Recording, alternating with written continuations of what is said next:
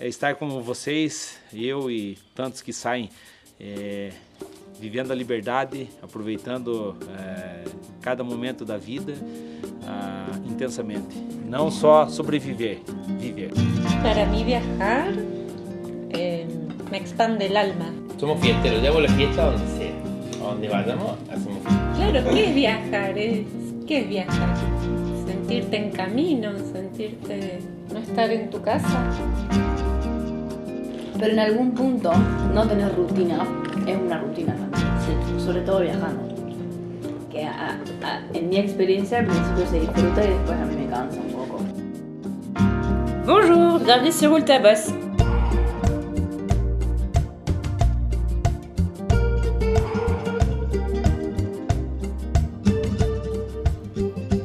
Bienvenue à tous, bienvenue dans cet épisode numéro 8 de Roule ta bosse. Le trajet qu'on a fait, c'est de Belen jusqu'à Salta. On a fait euh, sur cette quinzaine que 5 jours de vélo, mais on va vous rentrer en détail et vous expliquer pourquoi si peu de vélo. Hello, la météo du moment. Alors, depuis 15 jours, on a un grand ciel bleu la journée avec 20-25 degrés euh, la journée. Il fait toujours froid la nuit. Euh, et même pendant le dernier week-end, là, les trois derniers jours, on avait un vrai froid d'hiver. C'est-à-dire que même euh, les touristes comme nous, on était en pantalon, pull, veste euh, dans la ville, dans la journée, alors que d'habitude, nous, on, on se balade quand même en short, t-shirt quand euh, les salteños euh, sont dehors. C'est vrai. Et ça nous fait quand même un peu peur pour la suite. Savoir qu'il commence à ouais. faire si froid. Parce que là, plus ça va aller, plus on va aller monter et, en altitude. Et, et voilà, ça promet un peu. Si déjà à Salta il fait froid, on va voir ce que ça donne la suite. Alors, Diego, est-ce que tu peux me raconter ce que tu as noté dans le chapitre sur la route, même si on a fait que 5 jours de vélo?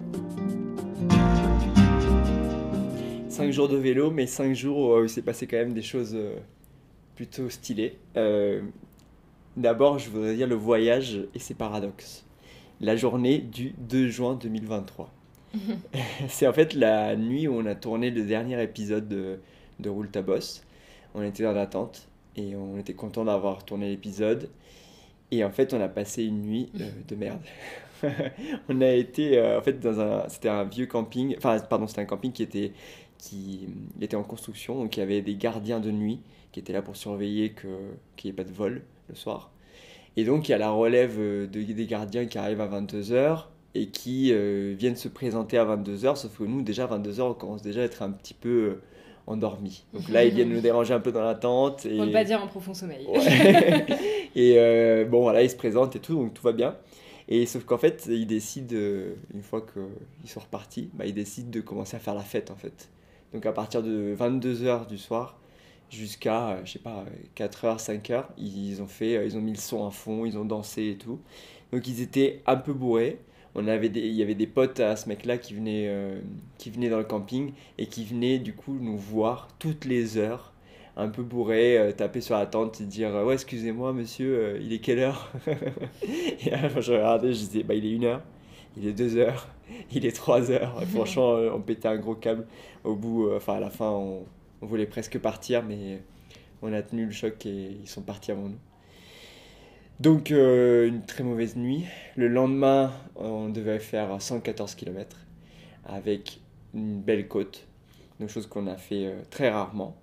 Et euh, en plus, le matin, quand on se lève, on est un peu fatigué, on part, bah, il y a un vent de fou. Un vent comme en Patagonie. De face. Un vent de face qui nous empêche d'avancer.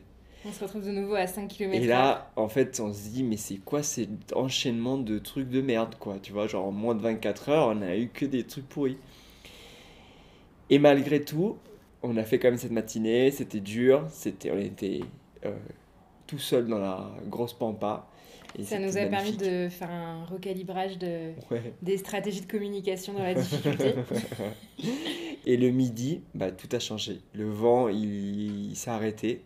On a, été dans une dé- on, a, on a commencé une descente et on arrive dans une petite maison isolée de tout. Genre, faut s'imaginer presque 50 bornes euh, de part et d'autre de cette maison où il n'y a rien. Et en fait, euh, on arrive, on ouvre la porte, il y a une mamie qui nous accueille et qui nous dit, euh, enfin, parce que c'était censé être un kiosque en fait, Et là, je lui dit Est-ce que vous avez quelque chose par hasard pour manger? Et elle me fait Je suis en train de préparer des milanaises avec du riz. Est-ce que ça vous va? Alors là, j'ai- je crois que j'ai failli pleurer. C'était ouf. Trop mignon. C'était ouf. Et à partir de là, c'était une autre journée. Ça n'avait rien à voir. Voilà, il était midi 30 et, et c'était une autre journée. C'était euh, vraiment des, des paradoxes de ouf euh, cette journée. Et en plus, à la fin des 114 km, on, on est arrivé dans un hôtel trop stylé, tout propre, tout neuf, avec. euh, Ouais.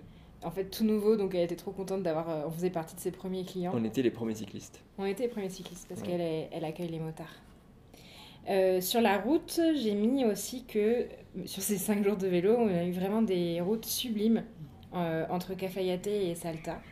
On a eu une journée dans la Quebrada de las Conchas, donc c'est un espèce de canyon argentin, euh, tout euh, ocre, euh, rouge, avec plein de, de miradors, donc de points pour s'arrêter et regarder des points de vue fabuleux plein de couleurs de, de roches différentes. En plus, on était seul au monde, il y avait vraiment pas beaucoup de touristes. Et tout ça en descente. Et tout ça en descente, et j'ai dit ouais. Et donc le lendemain, on a fait une journée dans la Quebrada Alemana, donc cette fois c'était une vallée, on va dire, plutôt fertile, très verte. Bon, eux ils appellent ça la jungle, on dira pas que c'est de la jungle non plus, mais. euh, et donc, euh, ouais, que de la descente pendant. Donc, sur ces 5 jours de vélo. euh, ok, on a eu une côte avec du vent euh, le premier jour, mais le reste, c'était quasiment que de la descente avec, euh, avec des paysages euh, sublimes. Donc, euh, bon, après, on se dit euh, quand est-ce qu'on va devoir remonter Parce que là, c'était que du bonheur, Ouais. quoi. Et on a même eu un record. euh, lors d'un coucher de soleil, euh, quand, un peu quand le soleil s'assombrit, les montagnes deviennent, euh, euh, deviennent bleu foncé. Et euh, en fait, il y a eu un moment où on a réussi à compter 7 nuances de bleu par rapport au, voilà, au fait que les montagnes soient l'une derrière les autres. Mais il y avait 7 montagnes différentes. C'était magnifique. C'était trop beau. Et moi, pour finir, je dirais que la route est, est aussi remplie de petites maisons qui ont euh, tous des fours euh, de boue. Et à l'intérieur, euh, ils font cuire euh, un peu de viande, un peu de pain, euh, des pizzas. Enfin voilà. Donc en fait, on passe, quand on passe le week-end euh, sur ces routes-là, bah, c'est magnifique parce qu'on voit euh, la vie de chaque maison avec toute la famille réunie euh, autour de, de ce petit four euh, à- euh, de boue. Et ça donne trop envie. Ça donne trop envie de se faire inviter. Ouais. Et toi, Hello, quand tu pédales pas, qu'est-ce que tu fais? Alors, il n'y a pas eu beaucoup de vélos sur ces 15 derniers jours, mais par contre, on a eu pas mal de, de culture. On a pu faire le plein euh, sur euh, cette culture du nord-ouest argentin. D'abord, on s'est arrêté à Quilmes. Donc, euh, c'est une des premières cités préhispaniques d'Argentine. Et le musée qui est à l'entrée de, des ruines est vraiment très très très bien fait. On est resté deux heures dans le musée, on a tout lu. Il y avait une fresque avec, qui croisait l'histoire de l'Argentine, l'histoire des Quilmes et l'histoire du monde. On a tout lu, on Et a regardé du Sud. et d'Amérique du Sud, on a regardé toutes les vidéos, on était, on était vraiment à fond. Donc euh, pour la petite histoire, ils ont donc c'est probablement euh, des peuples qui venaient du Chili qui essayaient de fuir euh, les Incas, qui ont traversé les Andes et qui sont arrivés à, à Quilmes. Et euh, dans cette cité, donc qui est montée jusqu'à 5000 habitants, ils ont résisté en tout pendant 135 ans, à la fois aux tentatives d'invasion Inca, puis aux tentatives des, des conquistadors. Ils étaient quand même installés depuis 800 ans. Mais sur les 130 dernières années, ils, ont, ils se sont battus contre les gens qui voulaient, euh, qui voulaient reprendre euh, cet endroit. Et, euh, et finalement, les conquistadors les ont fait, donc ont gagné, Ouais. et les ont fait déporter. Donc ils ont traversé le pays jusqu'à Mar del Plata, qui est au sud de Buenos Aires. 1300 km. Ouais, À à pied. La traversée s'est faite à pied. La plupart, en fait, euh, sont décédés. Il y en a quelques-uns qui ont pu échapper à la déportation et qui... Donc il y a quand même quelques descendants des Quilmes aujourd'hui qui participent à, à l'entretien des lieux et, et à faire euh, prospérer euh, l'histoire et la culture de, de ce peuple. Donc franchement, c'était euh, c'était vraiment euh, hyper intéressant. Euh, Il y avait une piste pour y accéder en, en sable, un peu laborieuse. Mais au retour, on a pu faire du, du stop, donc c'était trop cool. Et pour les alcooliques qui connaissent euh, la bière Quilmes, en fait, euh, ça vient de là. Ça vient que c'est ce peuple Quilmes a été déporté dans un dans les dans la banlieue voilà dans la banlieue de Buenos Aires. Ils ont créé le quartier euh, Quilmes et ensuite dans les années 1800, bah, il y a la première bière qui est apparue et depuis c'est devenu la bière nationale, euh, symbole, symbole national argentin. Ensuite, on est arrivé dans la ville de Cafayate. Et là, on a découvert le Torontes. C'est un vin blanc sec. Et euh, pour la petite anecdote, ce sont les vignes les plus hautes du monde. Et c'était très bon. Au-dessus de 3000 mètres. Au-dessus de 3000 mètres Certaines, euh, certaines vignes. C'est ouf. Voilà, et euh, on a appris au musée du vin que la- le delta de température très important entre le jour et la nuit euh, permettait euh, d'avoir une saveur spéciale. Donc en effet, là, on, on monte dans l'hiver et on a 20 degrés de différence entre le jour et la nuit. C'est impressionnant. On Donc, le sent trop. Ça confirme du coup ce qu'on sent dans la tente, hein, c'est pas que dans notre tête. Et on en a profité pour s'offrir un repas à Cormévin dans une bodega avec un cadre fantastique. On dirait même vraiment- que c'est la plus belle bodega d'Argentine, apparemment. La plus grande. D'après le guide du routard. D'après du retard. Le Pour 20 euros. Château Piatelli. Ouais, c'était incroyable. Donc voilà, on s'est fait plaisir. À Salta, on a aussi visité le musée d'antiquité de haute montagne. Mmh, grave. et là, du coup, on a pu euh, découvrir des momies euh, incas. Donc en fait, c'était un rite qui s'appelait le- le- la Capacocha. Et donc, il y avait des sacrifices d'enfants. Il y a trois momies d'enfants qui ont été retrouvées à 6700 mètres d'altitude. Donc, c'est le site archéologique le plus élevé du monde. Et euh, en fait, c'est des alpinistes allemands qui sont tombés dessus en 1999. Et c'est incroyable parce que ces momies, elles sont tellement bien conservées. On dirait qu'elles ont été mises euh, le mois Ouais. dernier, quoi. C'est vraiment Ils fou. ont euh. la peau, euh, on voit la peau, on voit les yeux. Enfin, on voit pas l'intérieur des yeux, mais on voit les yeux fermés comme ça. On voit. Les vêtements, euh, les, Les cils. les tissages, Ouais, les couleurs des jouets et des sculptures, elles- sont intactes. On dirait qu'elles viennent d'être Mm. faites. Et, euh, et c'était vraiment fascinant, quoi. C'est, ça fait peur même. on a commencé par euh, être logé en couchsurfing chez, euh, chez une famille, une famille vénézuélienne. Chez Victor et Genesis. Ouais. Et avec leurs deux fils, Martine et Luciano. Et en fait, euh, c'était trop bien d'être avec eux. Et euh, ils nous ont fait, euh, enfin, ils nous ont fait, ils ont organisé une soirée avec tous, tous leurs potes. Donc c'était trop cool. Et Genesis, elle nous a fait des arepas, qui sont la spécialité. Des maracuja, ouais, qui sont les spécialités de chez eux. D'une Et- région ouais, du Venezuela. Et c'était vraiment, c'était vraiment trop bon. Tu veux expliquer? Non. Non. C'est, euh. C'est une espèce de petite. euh, un petit pain rond euh, avec par-dessus de la viande effilochée qui a cuit pendant toute une après-midi. Et par-dessus ça, une espèce de salade de choux.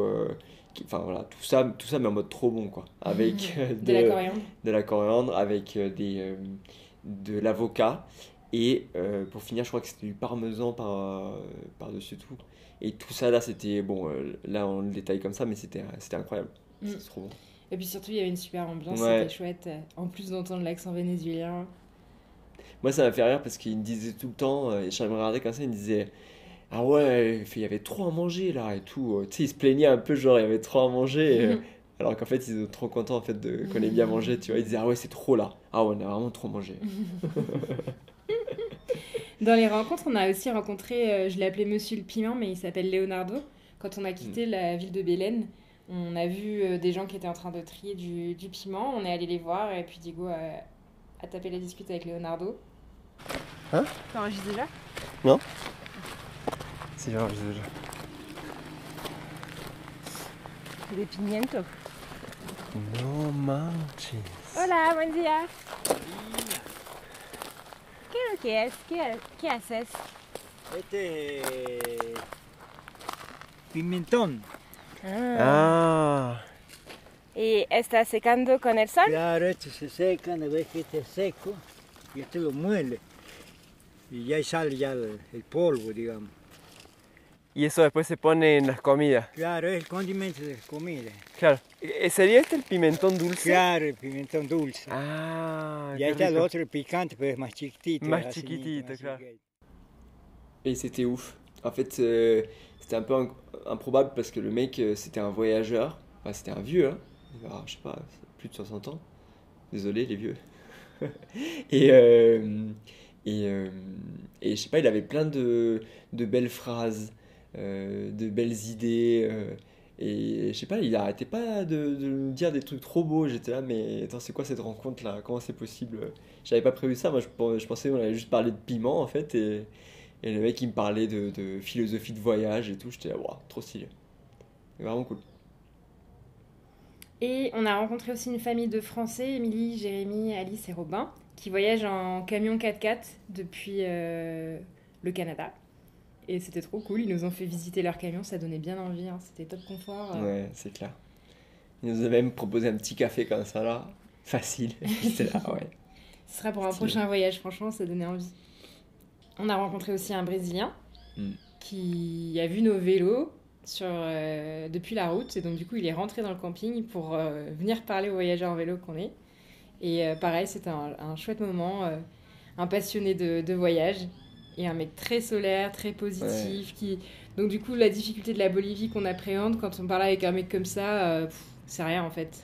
Et qu'est-ce qu'il nous disait? Il nous disait euh, euh, Ouais, de toute façon, quand il fait moche, le soleil est dans votre cœur, donc il n'y a pas de problème quoi. Ouais. Là, bah ouais, il n'y a pas de problème. Très sérieusement en plus. Ouais. Il n'y a aucun souci. Comment te llamas Meu nome é Cleiton, mas meu apelido de infância é Kek. Eu sou de Guaratuba, litoral do Paraná, sul do Brasil. Y nos encontramos en un camping porque quisiste venir a vernos porque andabas en bicicleta y nosotros también. Sim, eu estava passando na, na- aqui na Ruta 40 e parei para tirar uma foto na, na placa. Quando olhei, vi duas bicicletas. e quando olhei o cilindro, eu falei: Uau, vou lá ver, mas parece que são franceses. Porque eh, muitos franceses que eu encontrei na carretera austral utilizavam o mesmo cilindro que vocês. Então, Ah. eu fiz a melhor coisa de vir aqui conhecer eh, um pouco de vocês, da história de vocês. Isso que conecta os viajantes. E que é o mais importante. Y lo acertaste porque somos franceses. Sim, Así que bien certeza. Sim, é uma boa intuição. ¿Y ahora para dónde vas? É, estou indo para Cate e Abra del Cai, San Antônio dos Cobres, Salinas Grandes, Passo de Rama, aí vou pro deserto do Atacama. O sea, bastante difícil. Muita subida. Ah, será divertida. Será, será a aventura mais difícil da, da minha vida, porque é altitude, frio e pouco tempo para aclimatação, mas é, creio que estou é, preparado e vai ser um desafio e como tantos. Es. E o mais importante é, é estar com vocês, eu e tantos que saem é, vivendo a liberdade, aproveitando é, cada momento da vida ah, intensamente. Não só sobreviver, viver. Me encanta lo que decís. Suerte, que tengas un muy buen viaje. Muita, muito obrigado para vocês também. Et du coup, comme tu disais, Diego, là, on, on chill depuis une semaine à la Salta parce qu'on prépare la Bolivie. Et ici, on a découvert d'autres problématiques, euh, comme euh, l'importation qui est très difficile en Argentine. On voulait changer les pneus de nos vélos et on s'est rendu compte euh, que c'était vraiment pas simple euh, d'avoir les marques qu'on aurait souhaité avoir. Donc là encore, c'est pour les pneus, mais même pour les vêtements, pour des chaussettes thermiques, pour, pour tout en fait. Mm. On découvre vraiment à quel point ils sont, ils sont pénalisés ouais, par les restrictions de l'État par rapport à l'importation. Voilà, dans les questions se- auxquelles on doit se préparer, c'est comment affronter tant d'altitude, comment affronter tant de froid, euh, parce qu'il fait jusqu'à moins 15, moins 20 là, dans les régions où on se dirige. On a découvert aussi que non seulement le pesos argentin euh, perdait de la valeur chaque jour depuis le début de notre voyage, mais en plus, ils n'ont même pas de maison de change. Donc nous, on voulait juste des pesos boliviens. Et, et en fait, c'est même pas possible d'avoir d'autres monnaies dans le pays. La banque centrale ne l'autorise même pas. Mm. Donc on est obligé d'aller voir euh, les mecs dans la rue qui font du change au black avec des taux de merde. ok Diego, quels sont tes grands titres pour cet épisode 8 On va parler du lithium. Pourquoi le lithium? Parce qu'on traverse des régions qui sont très concernées par le lithium. Il y a des gens qui travaillent dans les minerais et il y a des retombées économiques quand même assez intéressantes pour les villes. Le lithium, on le sait, c'est utilisé beaucoup dans l'électricité parce que ça stocke très bien l'électricité, mieux que les autres matériaux. Le lithium, il est mou, il est léger, il a un potentiel électrochimique très intéressant et donc on l'utilise essentiellement à 71% pour les piles et les batteries. C'est l'industrie qui est la plus connue. Après, on l'utilise aussi à 14% pour les verres et la céramique.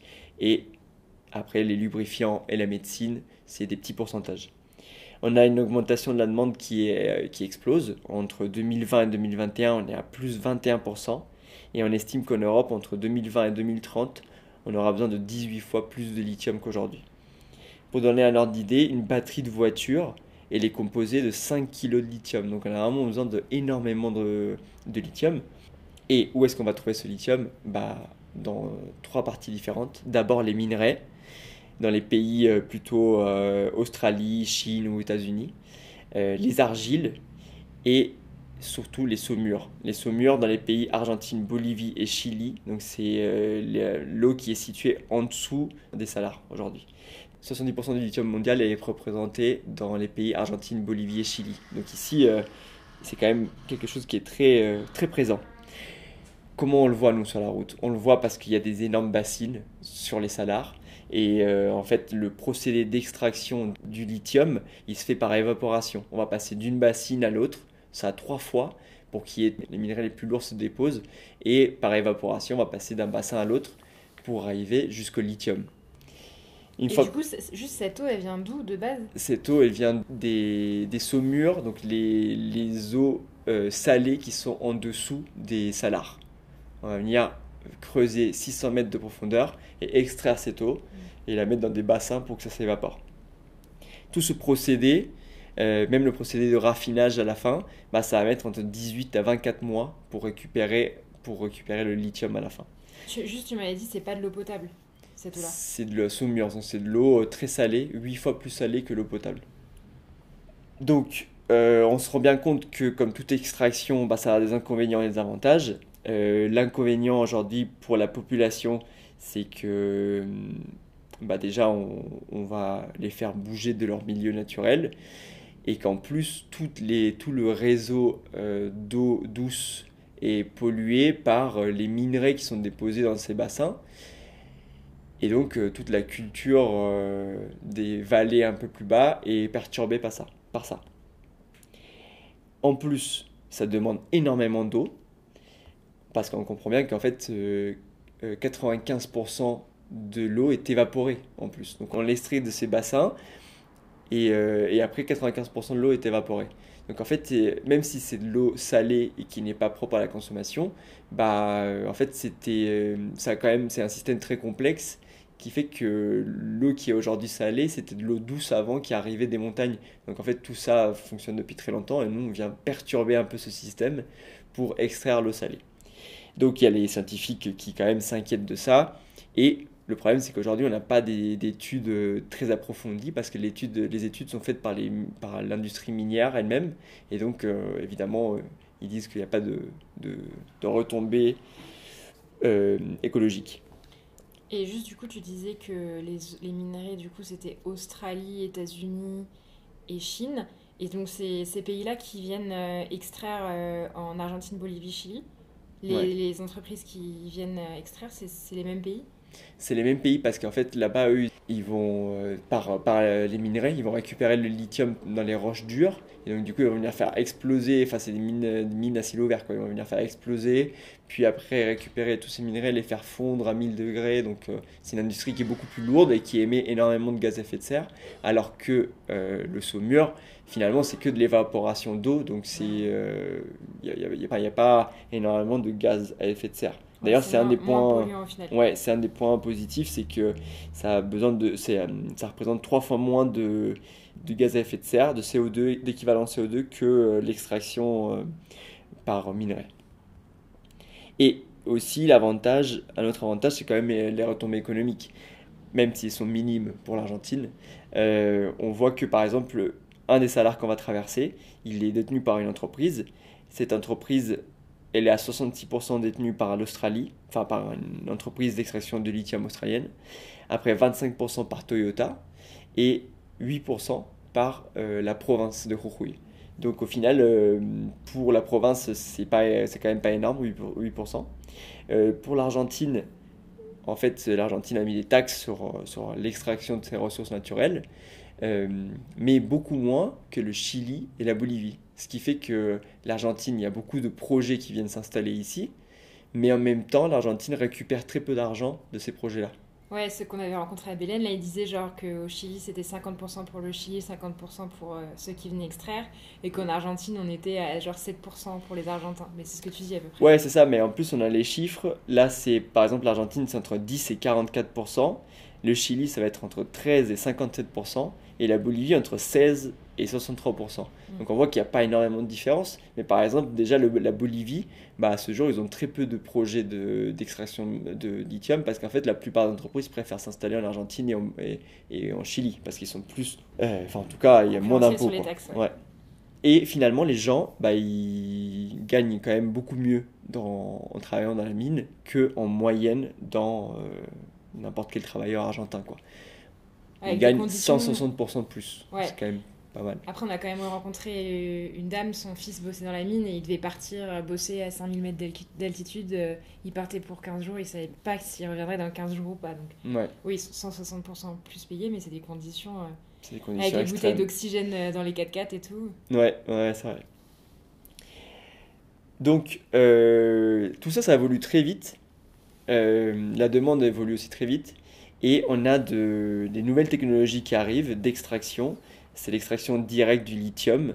Euh, c'est quand même quelque chose de très prometteur parce qu'en fait, au lieu de, de faire évaporer l'eau, bah, en fait, on va, on va remettre, euh, on, peut réussir à remettre de l'eau dans le système, ce qui fait qu'on on consomme beaucoup moins d'eau, qui est le problème principal de l'extraction euh, avec, le, avec le saumur. Donc ça c'est en cours, mais c'est pas pas encore commercialisé. Et ensuite pour finir le recyclage, le recyclage est quand même assez difficile dans les batteries de lithium. En tout cas c'était pas pas intéressant jusqu'à aujourd'hui, mais techniquement c'est possible.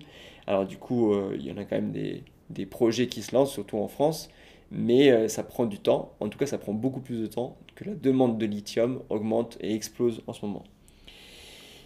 Donc pour conclure, euh, nous on sent l'impact de cette consommation de lithium dans, dans la région qu'on traverse et on comprend que de l'autre côté, on nous présente que la nouvelle technologie électrique est très verte et, euh, et presque pas polluante, mais en fait, euh, on, nous on voit le- L'envers du décor. l'envers du décor et on voit quand même que ça a un gros, ça a un gros impact.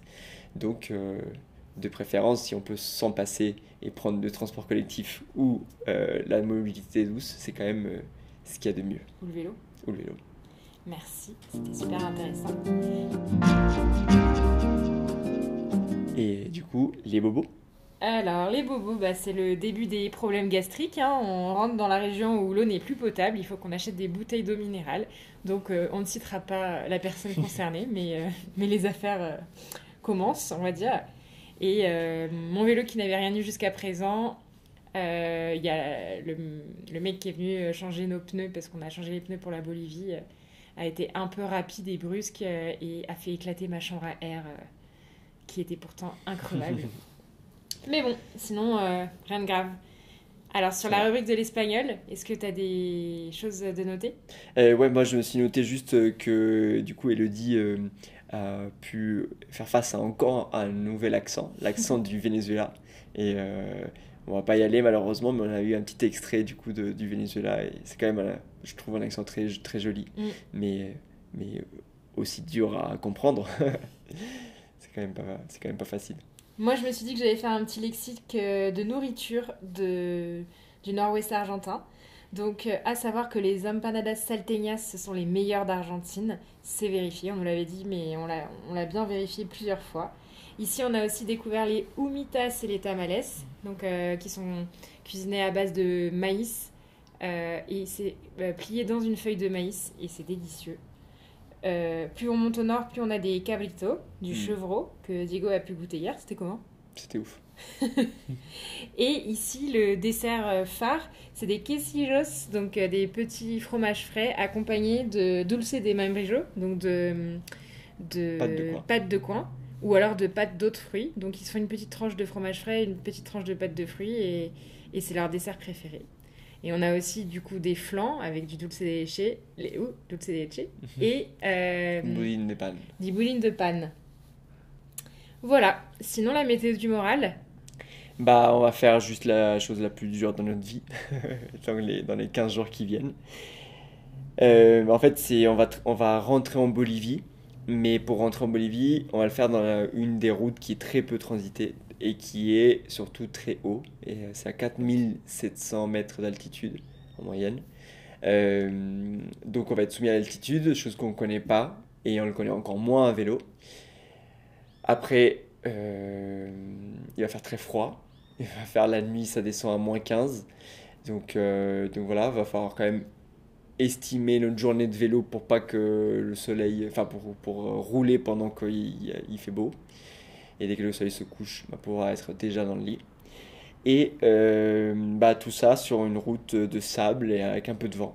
Mhm. Donc euh, voilà, que de l'aventure, que du plaisir. Ouais, on a un petit peu peur de la grande aventure euh, qui nous attend. Mais cette semaine, la Salta nous a permis quand même de nous préparer au mieux. On n'aura pas de regrets sur la préparation, je pense. Euh, on profite à fond du confort de la ville, on fait plein de restos, c'est trop cool. Et c'était trop bien de reprendre Couchsurfing et de dormir chez des gens, de toquer à la porte et demander si on peut mettre la tente. Ça nous avait un petit peu manqué là, depuis la reprise, on l'avait pas trop trop fait. Et pour finir, moi je suis trop contente. J'ai fini ma to-do list grâce à cette semaine euh, ici. Donc on a pu rattraper euh, nos podcasts. Et euh, du coup, on vous souhaite Bonne bonne route